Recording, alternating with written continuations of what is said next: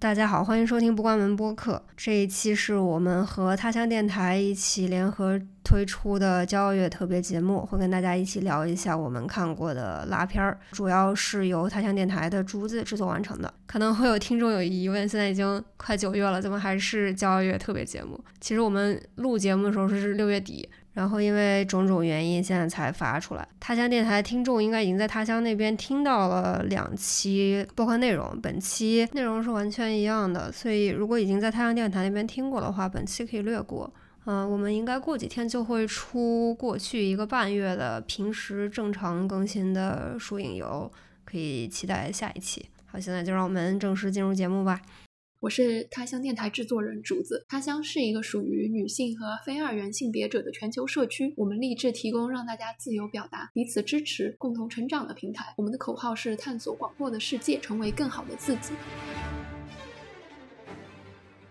这期节目的时候应该已经七月了，制作实在太久了。我们录制的时候是为了庆祝六月骄傲月，我们想来聊一下基片，女字旁的基。gay 片一直以来都受到很多关注，优秀作品也很多。但今天我们要把目光投向女同电影，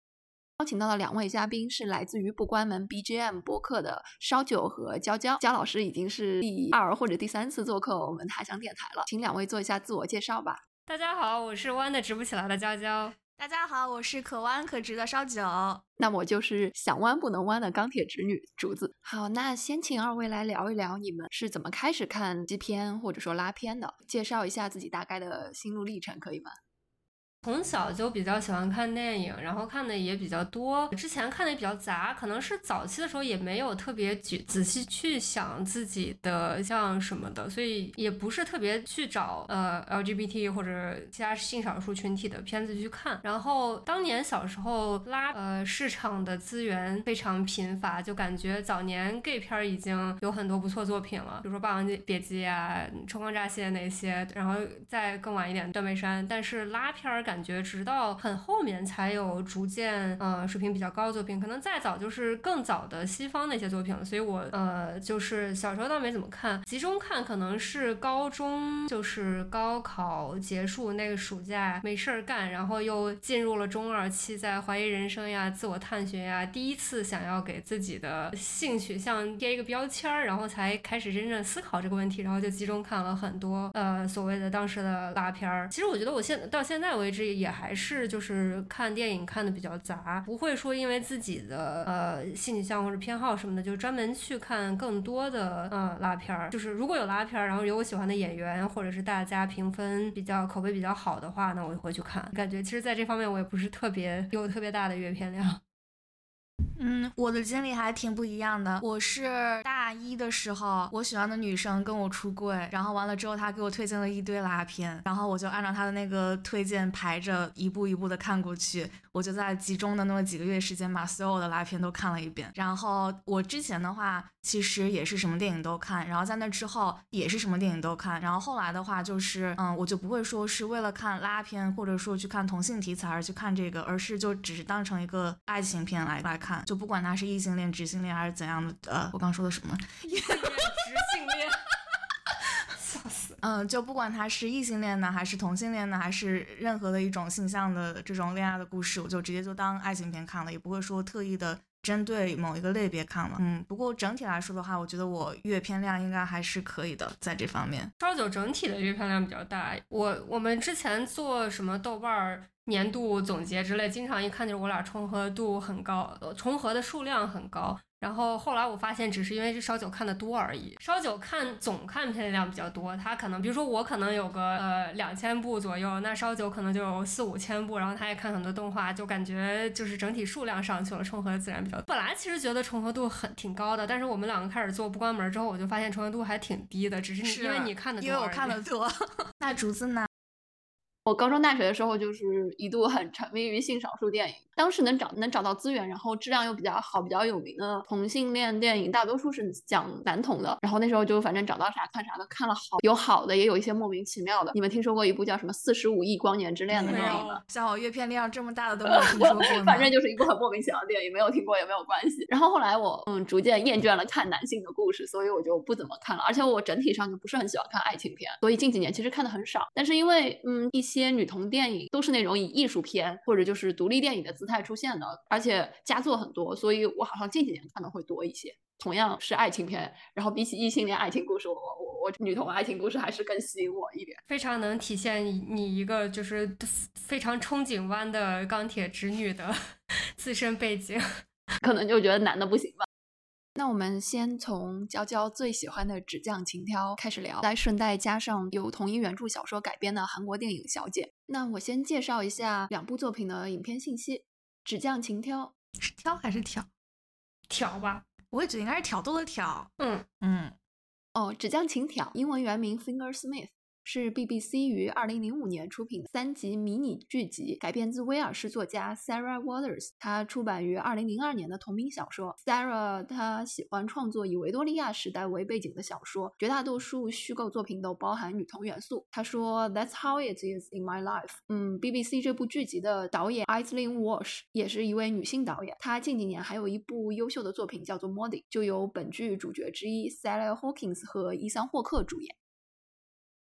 由韩国男导演朴赞玉执导的韩国电影《小姐》是在二零一六年出品，它是也是根据同一部小说改编的情色片，入选了当年戛纳电影节的主竞赛单元。这部作品对于原著小说的改编比较大，它将原作故事发生的维多利亚时代变更为日本殖民统治时期，由韩国演员金明喜、丁泰梨、男演员何振宇和赵振雄主演，片长一百四十五分钟，它使用的语言是日语和韩语。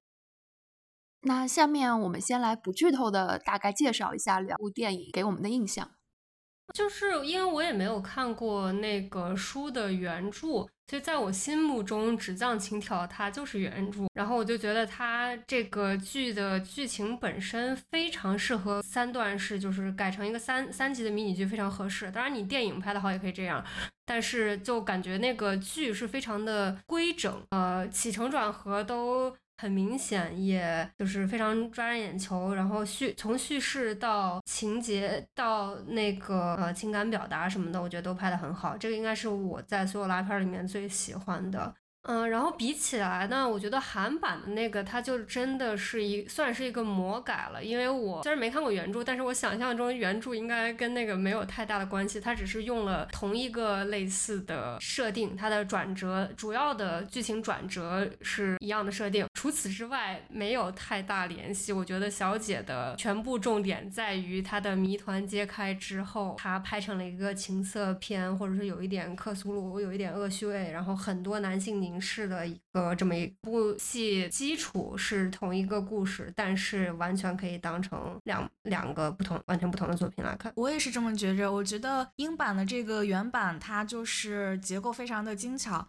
它嗯，就是一共三集，然后第一集和第二集是两个不同的视角，然后在第三集又最终汇成同一条线。然后这个当时也是在我那个时候阅片量还没有那么大的时候，这个就有震惊到我，就觉得哦，竟然还可以故事还可以这么讲，还可以这么拍。嗯，然后这个也算是我嗯拉片里面最喜欢的一部。然后在我后来看小姐，首先因为我已经知道是什么剧情了，我也知道它是一个翻拍，然后我就不会被那种这种转折给惊艳到，而且它那种叙事方法就已经脱离出了脱离了英剧的那种嗯三段式的。就直接是一个正常的电影的一个叙事节奏，就没有任何戳我的戳动我的点。然后他也就是只是拍的更情色、更大胆一些，但是整体来说，我觉得他并没有很出彩。然后同时，我也确实觉得，就是这个这个导演朴赞玉，我个人不是特别喜欢他。韩版的那个给我的感觉就是有点像色情片，就不甚至不是情色片，是色情片了。就是随便找了一个借口来演他后面想要演的情色的情节，然后前面的具体剧情其实，在那个片子里边不重要，他只是找一个借口要把他后面想拍的东西拍出来而已，给我这种感觉。对，就是英版的，就是更着重是两个女主之间的感情，但是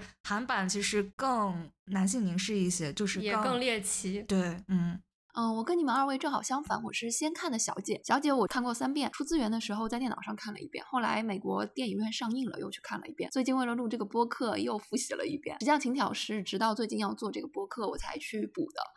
作为一个悬疑片爱好者，我个人认为《小姐》是一部优秀的悬疑片，它的制作非常的精良，故事改编也很完整。呃，朴赞玉擅长的复仇套路，从运镜、构图、打光、布景和服化道的角度看，都是一部制作很好的电影。当然，它的缺点也很明显。首先是我们前前面提到的情色部分，我自己本身对情色片就不是很感兴趣。对两位女主角的剥削也很明显，充满了男性凝视和猎奇的角度，以及她的角色和情感发展有点立不住，不像《纸匠情挑》那么细腻，都是在为这个复仇情节服务。金明喜和金泰梨我都很喜欢，但是感觉他们两个不不太来电，他们之间的这种互动没有 chemistry，呃，也没有什么说服力。呃，纸浆情挑呢更为古典，不忠于原著的翻拍。故事的主线剧情之外，它还展现了维多利亚时代英国不同阶级的生存状态。你可以通过后期的剧情看到，即使是富有的贵族女性，她的个人权利也是严重缺缺失的。她的存在在出嫁前是附属于家，呃，出嫁后就是附属于她的丈夫。对两位女主角之间的情感互动，她也描写的非常。细腻推进的很自然，我作为一个直女都能深深的感受到他们之间的那种 connection。但是它最后一集的剧情处理的有点潦倒，看完有点摸不着头脑。到看了呃剧情解读才比较明白发生了什么。哦，还有一个点，sexy 别大妈这个角色在呃剧中戏份很重，但是她的饰演者是《哈利波特》里面的乌姆里奇教授。我每次看到这个角色的时候都会有点跳戏，感觉他分分钟抽出魔杖要来管教学生了。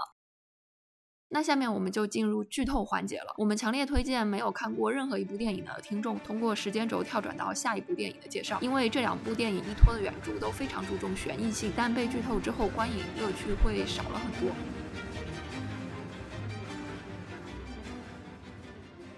我先来讲英版的这个剧情吧。英版的剧情就是三，一共有三集。第一集它是以小偷的视角，第二集是以小姐的视角，然后第三集是一个嗯一个所有线索的汇总。然后先来说小偷这个视角，第一集里面小偷呢，也就是后来的女仆，她是来自于一个很大的家族，然后他们其实所有的人都是穷人，然后然后她从小就生活在这样的环境里面。呃，中间也有提到这个主角另呃另外一个主角小姐，小姐她是很小的时候被她舅舅从疯人院里面领回来的，后后来有介绍说为什么是从疯人院里领回，其实就是小姐她的母亲。是呃是被他这个啊他的爸爸和哥哥送到了疯人院里面去，然后所以说这小姐的母亲是在疯人院里面生下的她，然后后来小姐就被舅舅从疯人院里面领回来，然后教她读书，然后让她成为秘书，然后后来的时候出现了一个男的，这个男的是一个骗子，一下就简称骗子。他这个骗子得在得知在认识了小姐之后，嗯就得知如果说能够跟小姐结婚，然后就可以私吞她的财产，所以他最后就是为了钱，他就想了一条计谋，计谋呢就是让这个小偷，也就是这个后来成为的女仆去小姐家做女仆，啊，跟小姐结婚，然后跟她私奔，把这个小姐最后送到疯人院里面去，就说小姐疯了，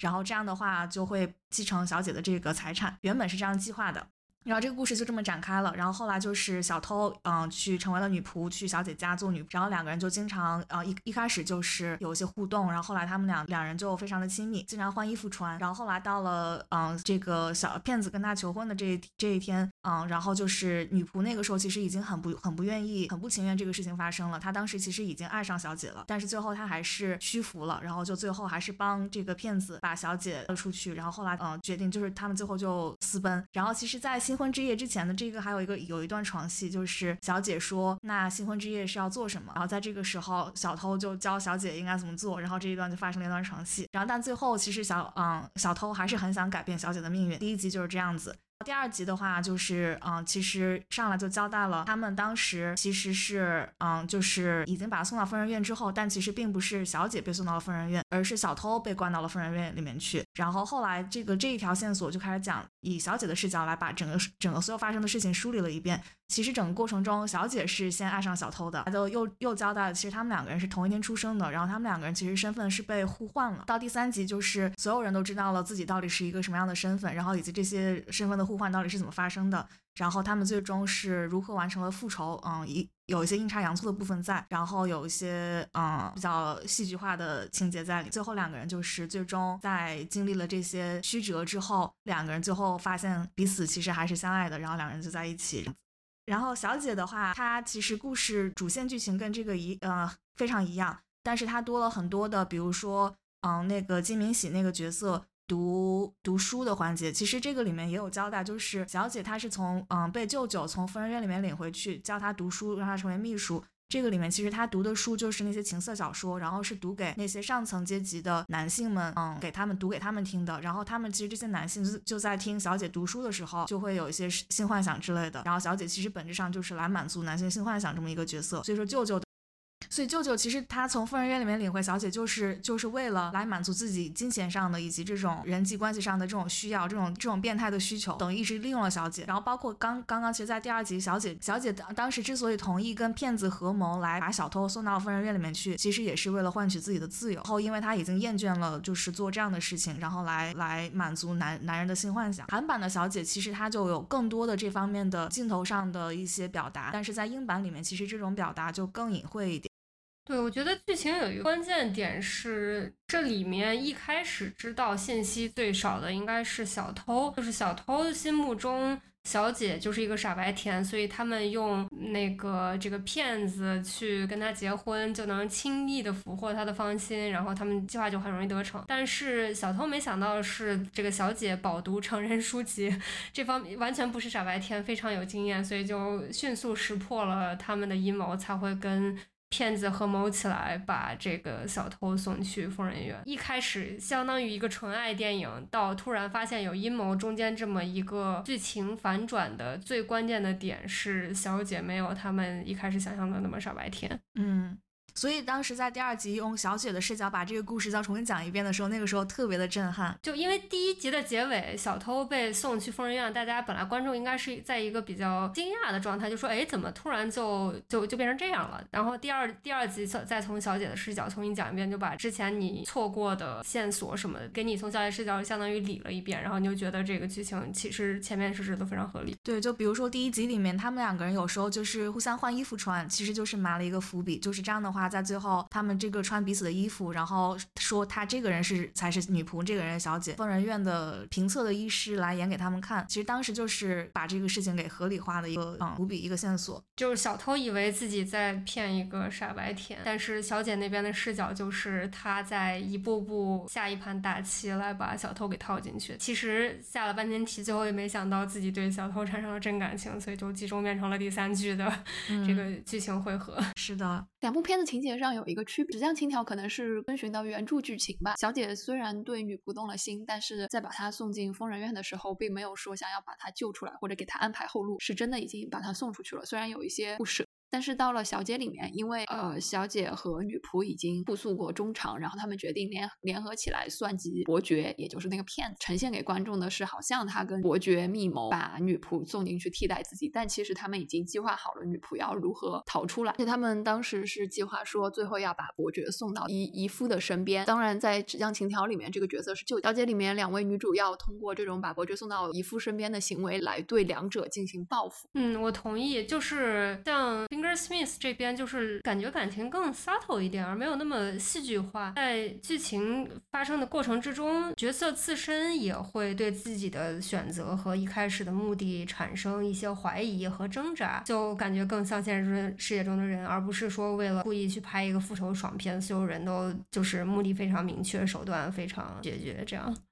嗯，是的，就比如说小偷视角一上来，其实。小偷就想，哦，我就是为了骗他，然后不要对他产生什么感情，也不要觉得有负罪感。但后来他逐渐，嗯，随着对这个小姐的认识逐渐的加深，他就开始真的爱上了小姐，然后就开始想，我不应该这样做。然后，但是后来又想，但是我需要那个钱。但是后来就是在这样的人性挣扎里面，最后你可以看他最后是做一些怎样的决定。然后从小姐的视角，其实她一开始也是讲的，哦，这个人就是一个很粗鄙的一个穷人，然后他是一个小偷，他也不值得，嗯，我我我把我要把送送送到疯人院里面去，我也不需要有什么负罪感这样子。但最后也是在相处的过程中，逐渐发现她的美，她的善良，她的这种美好，然后也是在这个过程中逐渐的爱上的，所以也是在里面体现一些挣扎。然后其实他们俩最后挣扎都是同样一件事，就是自己到底要把要不要把对方送到疯人院里面去。小姐给我的感觉很像爱情童话故事，两位女主即使之前互相算计，但是她们一旦发现互生情愫之后，就可以排除万难，立刻信任彼此，并且想办法在一起，还完成报复。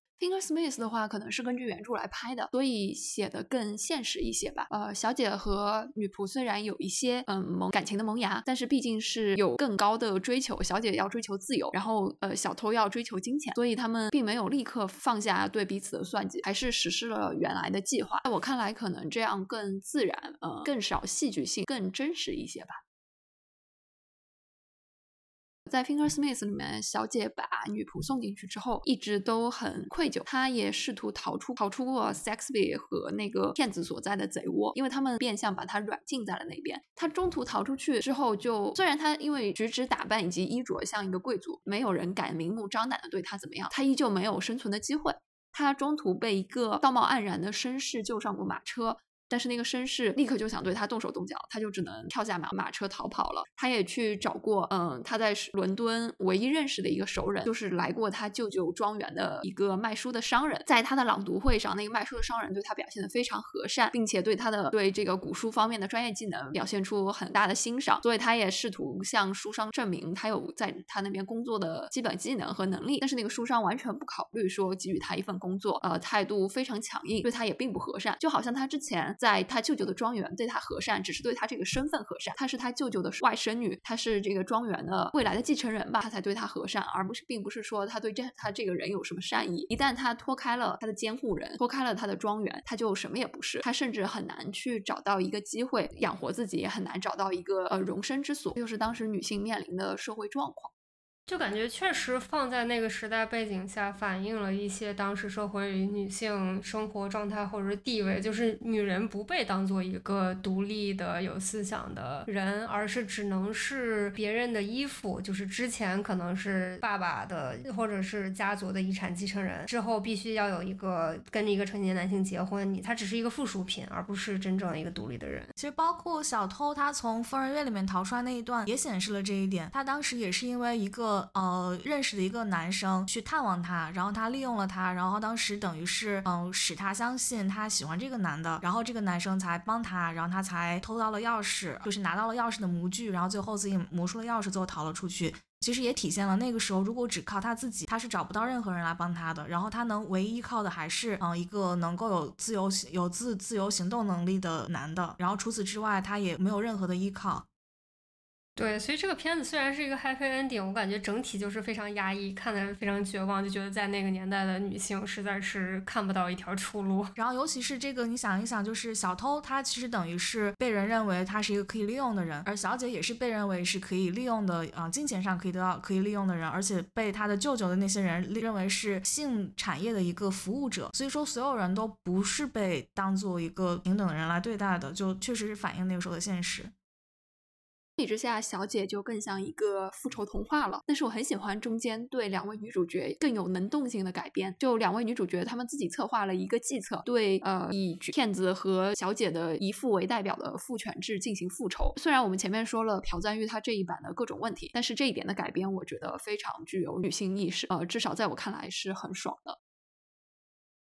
对你这么一说，我就越发的觉得他特别的架空。因为我这两天正在看一本就是写呃写慈禧的传记吧，算是。然后他就讲在清朝的时候，你像慈禧已经是比较清朝晚期了，一一八几几年了。身为皇后，他们都不能从紫禁城的正门进去，然后只有慈禧的儿子当时娶的第一个老婆娶进去，就是直接以皇后的身份娶进来。他是什么二百年以来唯一一位一位走过正门的后宫的人，其他。他的就是后宫就是这么来的，因为他们不能走正门。其实那个差不多是跟小姐这个差不多同时代的，相当于是一个东方文化背景下的女性的状况，你就可以看出来，就是她即便贵为皇皇皇帝的，就是家世也地位如此低下，更不要说普通民间的女性了。以小姐这个电影，他们两个能有一定的主动性和掌握这个整体故事的推进，确实是非常理想化，然后架空比较。童话的一个故事，相比之下，《纸浆情条》就真的是符合了那个时代现实背景下女性的生活现状。嗯，而且这个《纸浆情条》它最后的那个所谓的复仇，其实是一种阴差阳错下的呃误杀，然后它就不是那种直接的直对，比如说对骗子或者对舅舅的一种反击，所以可以说确实是《纸浆情条》更为真实，想让小姐更为架空。最后还要牺牲一个女性及 sexy 大大妈的生命来担下这个杀人的罪。确实，这个故事到最后都没有任何一个男性真正的受到了惩罚。然后最后确实就整个就最后显示就变成了女性和女性的相爱相杀。小姐里面省略了 Finger Smith 里面一个非常重要的角色 Sexby 大妈，她这个女性角色也非常的有意思，很复杂，有很多层次。呃，小姐的真实身份是她的亲生女儿，但是被送开送离了她的身边，她养在身边的是真正的小姐，却被她养成了一个目不识丁的小偷。但是她很坚强，而且 Sexby 和她之间的感情更像一种母女的感情。在这种情况下，她依旧策划了这个把小偷李代桃僵的计策，通过牺牲小偷来把自己的女儿换出。当小偷自己设法逃出疯人院，又回到他身边之后，他又好像变得很心疼，甚至最后他还一力担下所有的罪责，既是为他女儿，也是为了可能也是对小偷有所亏欠吧。嗯，而且小偷在疯人院里的时候一直不相信 Sexby 知情这件事情，他非常坚信只要 Sexby 知情，他就会救他出去。到了小姐里面，完全删去了 Sexby 这个重要的角色啊，而是把小偷之家塑造成了一个女仆的后援团。他在他一封信的感解释之下，他们就帮助他和小姐一起骗伯爵，帮他们伪造护护照，帮助两个人出逃，有点撮合两个人呃在一起的一个节奏，看起来非常的开心。当然会牺牲掉这个角色和故事的复杂度。你们觉得两个人的情感发展怎么样？就是从我一个直女的角度看，我就觉得就是来的很突然，而且觉得都是靠那肢体接触来推动的。一个就是洗澡戏，然后还有小姐假装啥也不懂，假装傻白甜骗那个呃骗小偷教他教他骗小偷睡他，而且我就觉得有很多不必要的裸。包括他们最后逃到船上去之后那一段，就是展现那个铃铛怎么用的那一段，我都觉得就完全没有必要。对，那个铃铛，他拿了一个。塞进去的玩具就纯粹是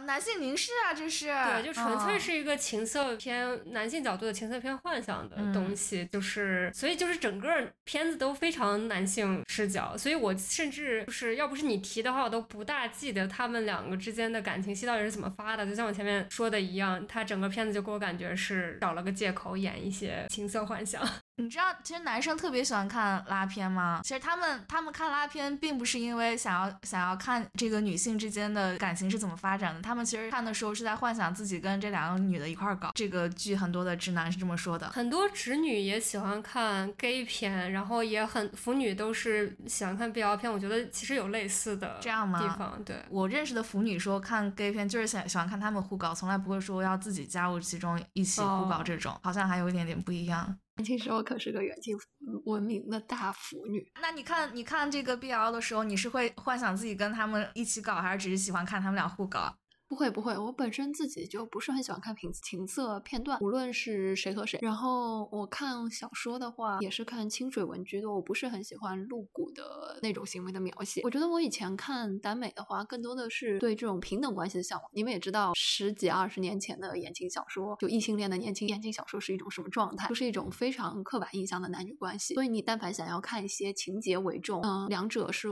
或者竞权力关系更对等的小说，就只能看耽美。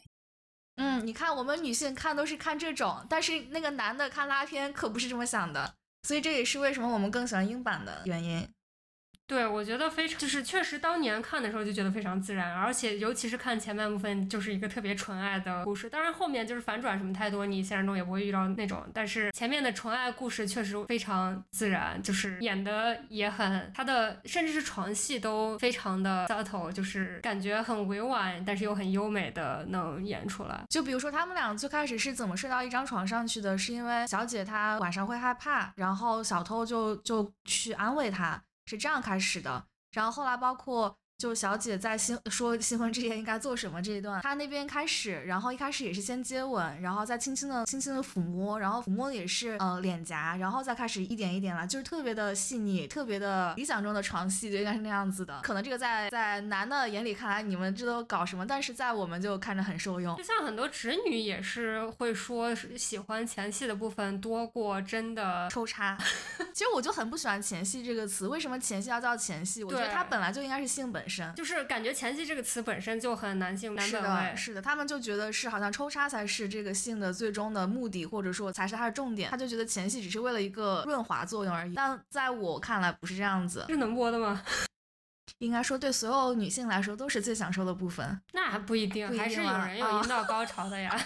那也是，那也是。哦，其实呃，有那个在第二季里面有一个镜头，我我印象也很深，就是小姐她看到小偷就是在一个树桩上面休息，小小姐在给他作画，然后她就一边画一边看着他呼吸时候胸口的起伏，然后一边看着他的脸，然后一边作画，然后当时他的颜料就滴落了，然后那个时候就是看到一个喜欢的人，然后那种情非得已的那种感觉，就所有的像这种的描写就非常的镜头也非常的美，非常的细腻。嗯，其实他，我觉得他们互相之间有一点那种女性凝视打引号的，就是互相眼神或者是单方面眼神的接触，就感觉看到本身就是一个很能传递情感或者充满情感的动作。其实，在我们后面要聊的呃《燃烧女子肖像》里面，也是以就是两个女主的互相看，对，呃，眼神本身有很多的戏在里面。然后很有意思的是，这两部作品中间可能隔了有个十年多吧，但是其实有共同的目光的这个戏非常多，嗯。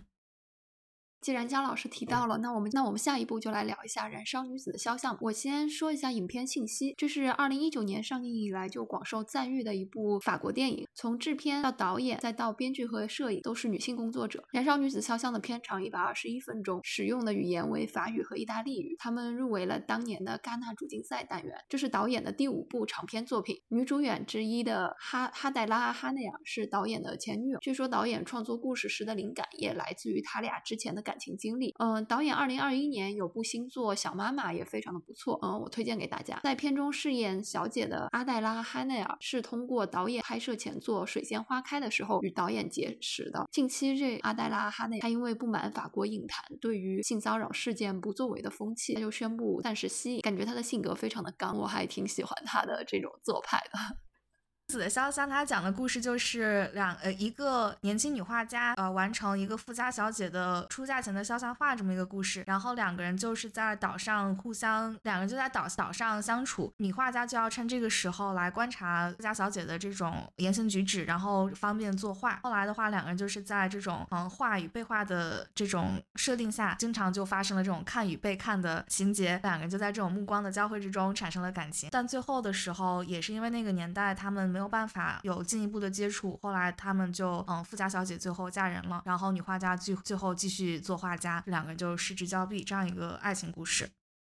我觉得需要补充一点，就是前面用很大篇在讲，其实小家小姐不知道画家是来作画的，因为富家小姐她有一点不想出嫁，之前因为她姐姐还是妹妹自杀了，比较忧伤，然后不想嫁人，所以就拒绝被画，所以之前来的一个呃告诉他已经知知道身份的男画家来画他的时候，他也是一直一直拒绝给他摆 pose，所以就很难被画。然后这次这个女生来。这个小姐的妈妈就其实跟这个画家说：“你来假装是他的朋友，在跟他相处的过程之中偷偷观察，然后你自己偷偷画。然后，所以其实这个对剧情非常重要。在前半部分的时候，富家小姐以为这个女生是真的来陪她玩的，就是她的朋友。但是呢，这个画家因为要画她，所以就一直看她。所以我觉得，通过我觉得小姐有一个心态，就是她一直看我，她是不是喜欢我？这种非常微妙的这个心态，然后表演演出来那种呃张力也。”对他们后来就是感情的推进是一个非常关键的情节，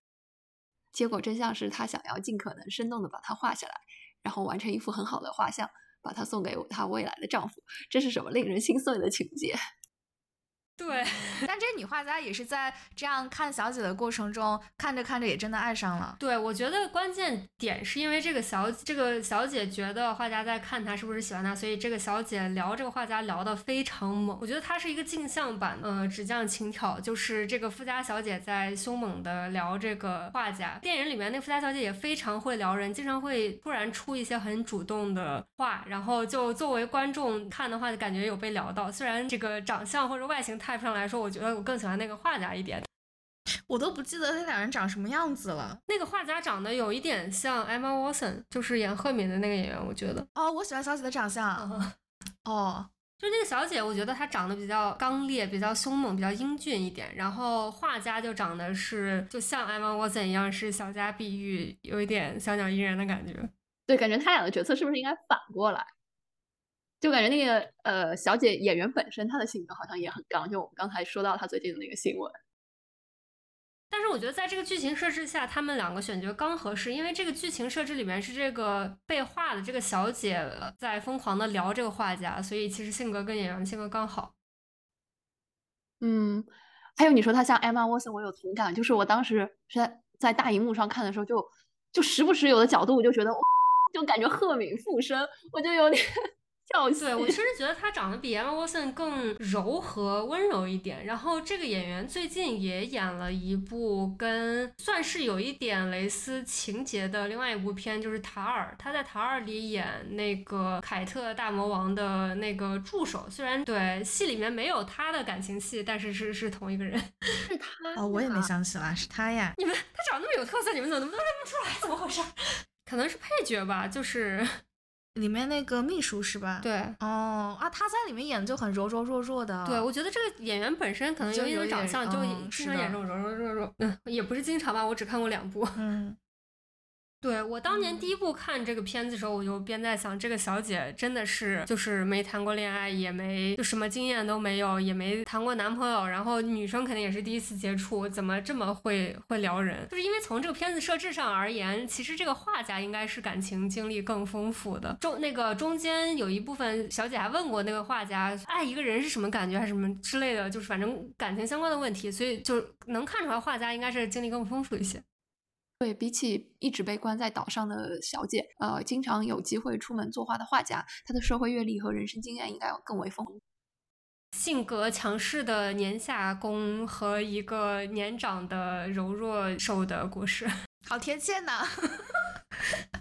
说两个片中我印象很深的细节，第一个就是的主要人物没有任何一个男性，唯二的两个男性就是出现真人的男性角色，一个是把画家送到岛上的船夫，另一个是把小姐接走去嫁人的车夫吧。就感觉整部电影想要打造一个纯女性的世外桃源，无论是小姐、女仆和画家构成的这个别墅里面的人，还是后来他们在野外遇到的一群在进行篝火晚会的当地的女性，就好像在这个小岛上，他们建立了一个与世隔绝的女性乌托邦，打破了。所有传统艺术作品里男性的叙事角度，完全讲述一个只属于女性自己的故事，他们不需要任何的男性出现在这个故事。如果你们还记得那个怀孕自己在打胎的女仆，从头到尾没有提过她为什么怀孕，只是说她怀孕，她要打胎，完全是一个由女性主导的对自己的身体做出处置的一个行为。影片中还有一个反复提到的古希腊神话故事，是关于俄尔普斯和欧律狄克的。这个大家可能都听过。俄尔普斯要去地狱救他死掉的妻子欧律狄克，掌管冥界的神跟他说：“你可以带他走，但是你过程中绝对不能回头。”是在他拉着妻子走的过程中，他的妻子就不停的在抱怨，说他为什么不回头看他，是不是不爱他，诸如此类的。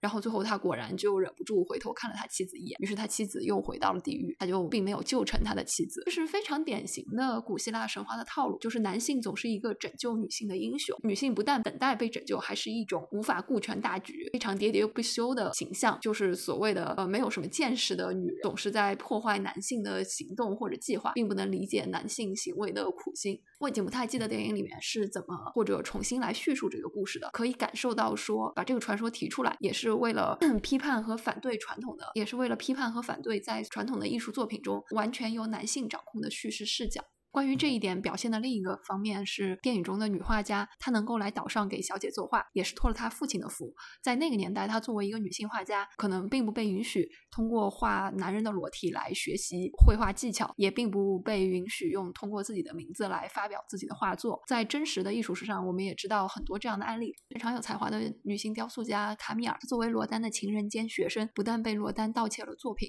因此陷入精神失常之后，还要被塑造成疯女人的形象。艺术史上有太多太多这种被埋没的女性艺术家，然后两位女主的感情戏我都没有留下什么深刻的印象，感觉非常的淡。就是平淡如水，我感觉他们的感情戏确实演的，或者说描述的没有纸匠情调那么细腻。这个片子对我来说，印象全片的重点就是它画面非常美，整个都是油画风格，基本上每定下一帧都是油画风格的。然后刚好也是那个年代的，所以衣着上也是非常有油画的感觉，色调也是调的非常古典的美感。刚才刚好竹子提到了，就是女性，比如说画家或者艺术家的成果被男性窃取，或者说在依靠依托男性才能才能发表。刚好也有一个类似的近年的拉片，讲的就是这么一个故事，就是菊石。哦，那个片子是考古学家，相当于他会去呃实地挖化石，但是在那个年代他不能以自己的名字发表，或者说以他的名字的话，没有人会去重视这件事情。他的呃成果其实。其实后来相当于都是被一个男性的收藏家买去了，然后以那个收藏家的名义发表的。其实他考古学家本身的名字就没有被人记住，然后也是非常感觉跟你刚才说的这个时代背景非常类似。然后刚好他也是一个拉片儿，然后是凯特温斯莱特主演，女二是罗南，这也是一个 非常就是近年来比较火的基片，然后里面有大尺度床戏，超大尺度。这个电影我们不关门前几期有聊过。还插了个广告，第几期啊？哪一期？哪一期？第几期？我们可以放在 show notes 里。不重要，不重要。不是，反正就是你们去所有的期都听吧。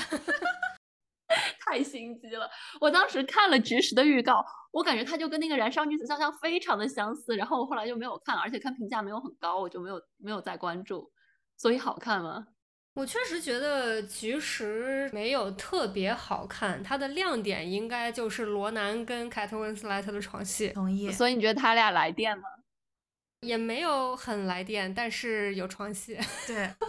而且很刺激，真的很刺激。应该是近几年看的尺度比较大的那种。哦，虽然不对，不应该说尺度大，只是应该就是因为它没有任何的那种裸露，但是它拍的很，就是你想被鸡圈天菜罗南起脸吗？你想看？让我重新让我重新组织一下语言。好的。感情也没有那么细腻，然后画面也没有《燃烧女子肖像》那么美，就是要表达的东西可能也没有前者那么 subtle，所以整体的整体有点沉闷，所以不是特别好的一部片子。但是呢，因为它的两个主演比较重量级的，然后尤其是罗南是鸡圈天才，然后凯特温斯莱特又是一个我觉得相当于欧美男女通吃的一个女神的角色，然后他们俩这么汇聚到一起，演了一部有大尺度床戏的基片。就话题度非常高，但是它也有很多关于那个年代女性生存现状的小细节，比如说就是刚才说过的，呃，凯特温斯莱特演的这个女性考古学家，虽然做出了很多工作，然后成就也很多，但是不被世世世俗和历史所认可，而是不得不依附于男性，没有自我实现的平台，相当于罗南也是后来这个角色应该是嫁人了，就在那那那样一个年代下，女性同。性恋没有修成正果的可能性，就是如果你是男性，虽然受到社会憎恶程度可能比较多，但是你至少是可以独立在社会上作为个体生存的。但是那个年代的女性就完全没有办法在外面一个人存活的感觉。其实那个考古学家有靠把嗯挖到的化石卖给收藏家获取一定的经济来源，但是就是以他的成就而言，就付出与回报不成正比吧。是的，也要非常吃苦才能就是勉强为生的感觉。嗯。我想到了你，你之前提到的一部纪录片，是你第一期节目里面说的那个，讲女性科学家在当代的呃学术界的一些生存现状。嗯，科学家的模样。嗯。然后这几部片子，就是我们今天提到所有片子，都一个比较有意思的点，就是是这两个女主之间都有一些贫富差距吗？不是，感情发生都是在一个相对较短、较为集中、较为与世隔隔绝、没有什么呃男性介入的独立空间下进行的，就就给我一种那个，就是你只要给他们空间，他们就会自然的变成同性恋。只要这个意思，因为其实 那个年代的女性其实基本上早早嫁人了，就是根本没有自己选择的机会，而稍微一有机会就会发现女的更好。这一期是我们仨当时一期聊完的，但是因为他乡那边时长觉得有点超长，就剪成两期了，所以中间加了一些过场。不关门这边反正每次都 时间超长，所以就拼回来一期放完了，所以这边强行来一个声音转场。那我们再来说一部古装片《宠儿》The Favorite，呃，它是由希希腊男导演欧格斯兰斯莫斯执导的，呃，主演是奥利维亚科尔曼、艾玛斯通、雷切尔维兹。然后这是一部算古装黑色幽默喜剧片，编剧有两位。然后因为本片摄影风格十分的突出，它有它有好多处都使用了六毫米的鱼眼镜头，给人留下了很深的印象。所以我想介绍一下本片的摄影。爱尔兰男摄影 Robbie Ryan，他和英国著名男导演肯洛奇合作过两部电影《我是布莱克》克和《吉米的舞厅》。他在《宠儿》之后又直进了华金主演的《呼朋引伴》。英文名是 Come on Come on，前两年的一部黑白片还挺好看的。他还拍了斯嘉丽约翰逊主演的那部婚姻故事。总之就是一个还比较出色的呃电影摄影师。他这部《宠儿》这部电影是以十八世纪早期英格兰最后一位女王安妮的统治时代为背景的，讲述了公爵夫人 Sarah 和她的女仆 Abigail。为了得到安妮女王的信任，上演的呃一个宫斗戏吧。呃，背景故事它其实是由野史改编而来的，剧中的大部分历史细节都有些戏剧化的成分，包括他们的着装风格，特别是那些宫廷中男性贵族的夸张风格，呃，其实是有些是为了戏剧效果服务的，呃，并经不起认真的考据。然后这三位女主演都非常的实力派，呃，艾玛斯通石头姐就不用过多介绍了。好像姜老师很喜欢的样子。他的 知名作品有《爱乐之城》《鸟人》和《超凡蜘蛛侠》。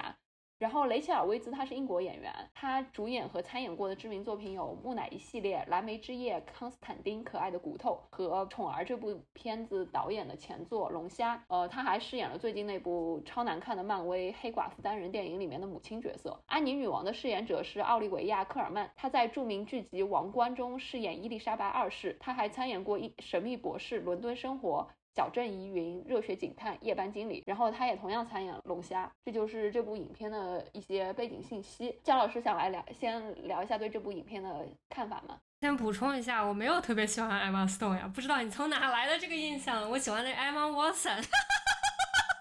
好远了，我刚也一惊，怎么可能呢？就是，但是我也没有不喜欢艾玛斯通，因为我觉得艾玛斯通她就是演技是挺好的，但是长相不是我的菜。对，我觉得她长得浓眉大眼的，比较比较艳丽的感觉，我喜欢那种比较清新的长相。这部片子给我的感觉是，它反倒跟前面说的小姐比较像，因为感觉都是虽然就是是一个比较夸张的，有一点黑色，有稍微有一点惊悚感觉的古装戏。然后它跟前面几部不大一样的是，这里面我觉得。任何角色之间都没有真感情，它的重点也不是感情戏。那个公爵夫人和女仆不是他俩恋爱吗？不是，他们俩是竞争关系。那是谁和谁恋爱呀？他们都是女王的宠儿，女宠，女宠。所以哦，是公爵夫人和女王，以及女仆和女王。对，就是先开始是公爵夫人，我我印象中是先是公爵夫人比较得宠，但是新来了年轻就是妖艳贱货这个年轻的女仆，妖艳贱货就准备上位了，后来就把公爵夫人踢下去了。他们之间有些宫斗戏，然后女王就是一个缺爱，然后寂寞空虚冷，只是想要 attention seeking。所以女王那种感觉，他俩两个人其实都不喜欢。我觉得他们之间都没有真感情，都是为了权力上位。真的吗？我觉得他和 Sarah，我还我还挺有有，我还想说，我还挺磕他和 Sarah 的，我特磕的特别厉害。印象深的就是他们之间的连结，更多的是因为两个在下位的人想要得到权力，才去或多或少的夸大了他们跟女王之间的感情，有一点在利用这个女王的感觉。然后这个片子里面，女王就是给我觉得演的非常可怜的一个角色。怎么感觉像是《甄嬛传》这种，大家虽然都是为了得到皇帝的爱，其实没有人真的爱皇帝。我虽然没有看过《甄嬛传》，但听起来我觉得是这个意思。哦，我我我。昨天重看了一遍，我我觉得 Sarah 对女王还是有真感情，他俩有点青梅竹马的意思，青梅青梅青梅青梅。对，中间有一段回忆说他俩为什么会认识，就是因为有个小时候女王可能是个公主或者什么贵族小姐，那个贵族小男孩欺负，然后这个 Sarah 就有一股铁梯的气质。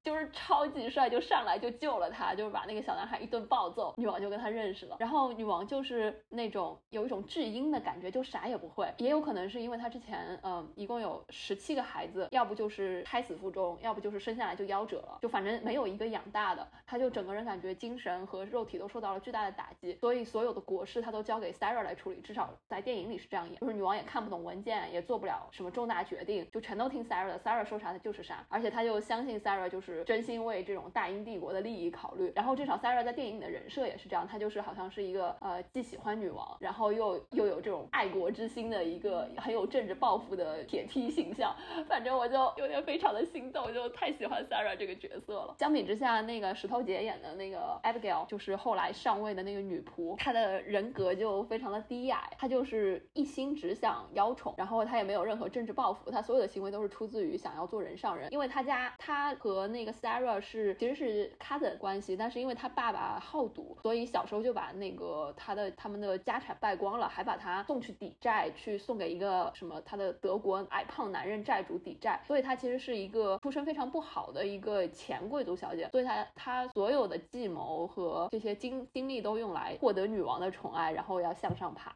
做人上人，就是这样一个三个女人的故事。那这个宠儿那个 my favorite 是说从女王的视角来看，这两个人之间更喜欢的是哪一个吗？是这意思吗？对，我觉得她的真爱是 Sarah。这个电影我刚开始在第一次我是在 AMC 上映的时候看的，其实没有字幕，它里面就有大量那种宫廷用词，又是宫廷和政治相关的词汇，然后又是英式英语吧，好像用的，我就我就好多都没听懂，就在场的观众都在笑，我根本不知道他们在笑什么，而且我对安妮女王这段历史都不是很熟。戏，它的宫斗剧情又超级简单，我一个不看宫斗剧的人，我都忍受不了这样的宫斗剧情。艾玛斯通她就是 Abigail，就是以各种非常典型的那种绿茶婊的姿态，在在女王面前装小白兔，装可怜。然后她其实并不喜欢女王，她只是偶然间发现了女王和那个 Sarah 有有有一腿，然后她就发知道女王喜欢女的，然后她就开始以一种各种色诱女王，然后还直接给 Sarah 下药，让她昏倒在就骑马出去的时候昏倒在路上，差点就是被卖到妓院去，就是。是这些非常拙劣的手段，就是剧情超级简单。我觉得这是这个电影最大的败，呃，就是最大的缺点吧。在其他的方面，服化道啊、镜头啊、然后血啊，还有表现手法，我觉得都还很好。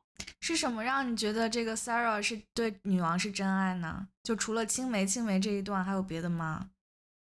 他就是非常关心女王的身体，就是女王她七个就是生生育了十七个孩子之后，精神和身体都比较脆弱，然后就不让女王吃甜食，还要关注她说要就是比如说风湿痛的时候就就一直就在她床边这样关照她什么，就是我感觉她像那种就是为你好的，然后全面关照你的那种叫什么怎么样的伴侣，就是你什么都要听我的，我都是为你好，也是为这个国家好。然后女王就是一个呃什么也不懂的，事事依赖他的一个巨婴，就感觉他跟女王决裂，Abigail 的挑。拨决裂的时候，他是真的很伤心，他还想着给女王写信，中间有段有一句话，就是他反复擦了又写，写了又擦。呃，最后写下来一段话，就是我我在梦中想要刺瞎你的眼睛，那个作为了最后一段的一个标题，感觉跟 Abigail 那种，就是他一旦把这个 Sarah 赶走，成了女王身边最最得意的红人之后，就啥也不管，就完全不 care 女王，然后为了哄女王欢心，就让她随便吃甜食，导致她的身体每况愈下，这种这种表现完全是不一样的。那娇为什么觉得他们俩之间根本就没有感情呢？因为我看太久了，不记得了。但是你说的这个青梅青梅的，让我联想到另外一部 gay 片吧，就是《双花店》。然后那个是韩国的一部，也是演宫廷的，但是主角是皇皇帝，有一个竹马竹马的他的呃近身侍卫长，然后他们就是从小一起长大，然后也都有一腿。然后这个皇帝就这个皇帝应该就是一个纯 gay，他就是完全不能跟皇后行房，所以就多年都没有儿子。然后因为韩国当时是。蒙古的附属国，嗯，蒙古就来逼他说，你再没有子嗣的话，呃，我们就要剥夺你的政治权利终身什么。让你进贡呀，成为附属国什么之类的，然后他们就被迫行房，然后皇帝就发现他他他不行，然后他就派他非常信任的他的真爱，就是侍卫长赵寅成演的这个呃人去跟皇后替他跟皇后行房，然后这个侍卫长本来一开始非常不乐意，结果跟皇后睡了之后，就突然爱上了睡女人的感觉，然后这个也是一个情色片，相当于里面有非常多的床戏，算是我的床戏专业。名词启蒙吧，可能中学时候看的。后来就皇帝发现这个呃侍卫长跟皇后背着他有一腿，就是他吃醋了之后让他们停，他们还背着他有一腿。后来就非常生气，后来就是一个非常悲剧的结尾，所有人都死了。他们怎么死的？你自己去看吧，这个片子还挺好看的。好的，床戏好看。听你描述的这个宠儿的剧情，给我感觉有点像，就是他们从小小的时候青梅竹马起来，肯定是有真感情的，但是到后面因为种种的原因，或者是第三者的介入，或者是权力的变化什么的，有了变化，然后就不复当初的感情的这个感觉。宠儿我也不大记得他具体的细节，但是他给我的留下的印象是这个印象。人生若只如初见。对对对，就是这一种这样的感觉。说的我都想看了，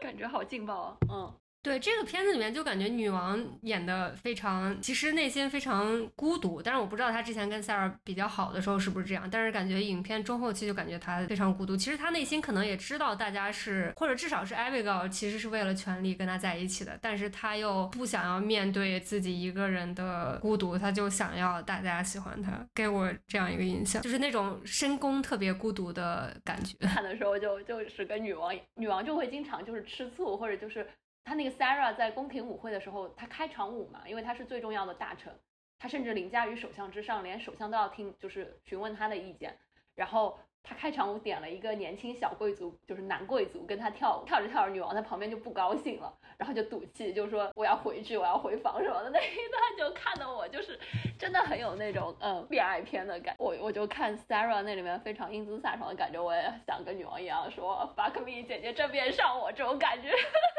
对，感觉他对国事也不感兴趣。呃，他跟 Abigail 开始产生感情的契机，除了 Abigail 主动勾引他之外，就是因为 Sarah 一直在处理各种各样的国家大事嘛，不可能时时陪刻刻陪着他。但是他就是镜子一上来就想要就要找 Sarah，然后 Sarah 不能来的时候就把 Abigail 派来了，Abigail 就可以陪他玩各种幼稚的事情，但是 Sarah 就会总是要求他去做一些就是女王该做的事情。就你不觉得这个 pattern 听着很熟悉？然后就感觉，呃，他受突然之间受够了 Sarah 的呃掌控一切，然后帮他安排一切的状况。Abigail 就是一个十足的女宠，就是跟他养的那些兔子一样，就是个宠物。所以他就开始倾心，就是想要这样，就是自己获得一种权力上位者的感觉，然后在在权力结构中占据优势。然后 Abigail 反正什么都听他，什么都顺着他。我觉得也许有点这样。所以到后期，他真的把赌气跟 Sarah 大吵一架，把他赶出去。让 Abigail 住进了他的房间之后，其实他一直在等着 Sarah 回头来找他。当然后来因为 Abigail 的作梗，就 Sarah 给他写的信他也没有收到什么之类。这也是我觉得就是很无力吐槽的地方，就是感觉这个宫斗太小儿戏了。就 Abigail 傻，随便使一点心机就就能把这个事情做成，就有点难以忍受这个剧情。但是，但是你可以感受到说，就是这个女王她自己很纠结、很嗯很挣扎的部分，然后还有她因为失去孩子那种精神上巨大的打击，她要转移到那些养小兔子身上。她失去了十几个孩子，所以她养了十七个宠物兔子。然后在 Sarah 看来，就感觉她是在玩物丧志。但是 Abigail 为了讨好她，就会一开始就会表现的对这些兔子非常的感兴趣，觉得它们非常的可爱，然后女王就会很开心。然后还演了一个细节，就是背地里其实 Abigail 虐待这些兔子什么，非常用非常直白的镜头语言告诉你，Abigail 跟女王没有感情，她就是逢场作戏，只是为了达到自己的目的。对对，那一段还看着挺难受的。我感觉女王就其实是把 Sarah 已经 internalize，可能已经成为她自己的一部分了。然后所以就是可能把 Sarah 对她感情 take for granted，就是可能想让她觉得我是。可以撒脾气，我是可以让你吃醋，我是是最终你还是会回来的，给我一点这个感觉。对，有一点，中间有一段就是 Sarah 发现 Abigail 在使坏，就把他赶出去的时候，然后 Abigail 就自己就是伤害了自己，然后去女王面前哭诉，说自己是被 Sarah 伤害的，然后女王就把他收成了就是净身侍净身的侍女吧，然后带去什么疗养院一一起洗泥浴，就那时候一种莫名的疗养方式，Sarah 发现了就很生气，他就过来，就好像就是要因重新把女王的注意力转到自己身上来，虽然女王其实本来就是赌气气他的，他俩就在一起坐在浴缸里面在那儿。有一些互动真的很甜，真的有磕到。姜老师，你可以去重温那一小段。好的，这电影有多长？怎么感觉说了这么久？我觉得主要原因是因为竹子很磕这一对儿，所以。对对，真的有磕到。我也不知道为什么，可能太喜欢 Sarah 那一型了吧？那那那一那个类型。这个片子里面还有一个让我看起来很爽的一点，就是它作为那个时代的古装宫廷片，理论上应该是男性就是是占据绝对的统治地位。虽然，但是他在这部电影里面，他就呃，反正戏剧化处理了，没有给男性角色什么机会。就除了呃，另一个比较重要的角色是托利党的领袖 Harley，他稍微有一点戏份，但是感觉就是明显被演成了一个丑角。对对。就包括他在内，其他所有的男性贵族，包括首相老头都是花瓶，就感觉都是用来衬托 Sarah 的英明神武，然后国事都要靠 Sarah 拿主意。而且他俩虽然都结婚了，Sarah 结婚也是跟一个男性贵族老贵族结婚嘛，然后那个 Abigail 结婚是为了有一个更高贵的身份，不然的话他就是一个呃平民，就可能就会被随时打发去扫厕所什么之类的，干些苦活。但是他俩的丈夫感觉都是只是个摆设，他俩结婚之后就继续正大光明的跟女，继续跟女王在一起下岗。虽然这个人就是。就是品德感觉非常低劣，但是让我很爽的点就是他从头到尾都在利用那个跟他结婚的小贵，他就是利用他来洗白自己的出身。然后中间有一段拍他俩的新婚之夜，就那个小贵族，因为 Abigail 当时好像稍微遭遇了一些挫折在邀宠的道路上，然后他就一直在思考怎么反击 Sarah，所以那个男的就抱怨说新婚之夜你都不理我，然后那 Abigail 就非常敷衍的就帮他用手解决了，快速的解决了一下，然后就自己继续在那儿盘算怎么勾搭女王，然后怎么继续往上爬，我就觉得还挺好玩的这一段。而且这里面的男性角色就是就是化了很厚的妆，就是那种涂脂抹粉，然后坐在宫廷里面瞎搞不务正业，就有很多头就是通过慢镜头来表现他们在宫廷里面怎么样荒荒淫度日，而且就是侍奉女王身边的那些男性侍臣也都是就唯唯诺诺的传声筒，他们在就是呃 Sarah 和 Abigail 面前就是感觉连屁都不敢放一个。就反而是那些厨房里面的女佣，她们过来，呃，Abigail 刚来的时候就各种欺负她，然后后面也表现的就是感觉很猛，我我还挺喜欢这样的那个 表现手法的。这个里面有床戏吗？好像没有，没有，没有很有一点就没有那么露骨。他他跟 Sarah 有一段，然后跟 Abigail 呃只有很小很小一段，几乎可以说是没有。他说他当时生孩子。也只是为了皇室，他本质本质是同性恋，这个是历史是架空的吗？都是有一段野史一直传闻说，就是他跟这个 Sarah 是有一些暧昧的，但是就感觉这个电影是弱化了说他俩，比如说呃身处这种男权社会，然后发现了自己的哦自己喜欢身边的这个女贵族，这种这种纠结的感觉没有，因为因为安妮女王毕竟是女王，就感觉她没有绝对的权利，完全跳过了这些纠结，就是哦我俩就是有点什么，就完全不 care 了他们的各自的丈夫怎么。怎么想也没有说他俩真的就是只喜欢女生，还是只是因为身边的这个人比较特别之类之类的。就是那我们下面就呃一部是沃卓斯基后拍的长篇处女作《惊世狂花》，另一部是他们后期后跟 Netflix 合作的《超感猎杀》，有三季还是四季的一部美剧，然后还有一个圣诞特别篇，共同构成了一个故事。呃，先说《惊世狂花》。